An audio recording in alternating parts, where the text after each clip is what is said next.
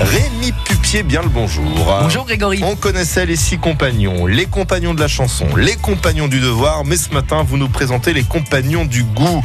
Mais qu'est-ce que c'est au juste? Eh bien, c'est une euh, association, c'est un réseau d'artisans bouchers, charcutiers, traiteurs qui a été sélectionné parmi les meilleurs, les plus dynamiques de la profession et qui profitent des fêtes de fin d'année pour renouveler leur engagement aux côtés d'une association. Ça s'appellera Les Petits Princes. Ils ont créé tout spécialement le livre Les grandes recettes des petits marmitons avec les compagnons du goût.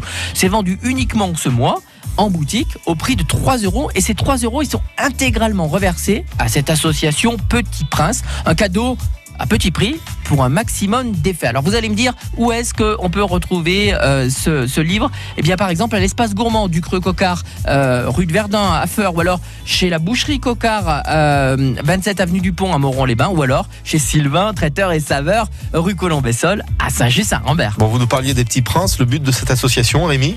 euh, cette association, euh, les Petits Princes, en bref, c'est une euh, association qui réalise des rêves d'enfants et adolescents qui sont gravement malades. et franchement, je trouve que bah, ça a du sens, quoi.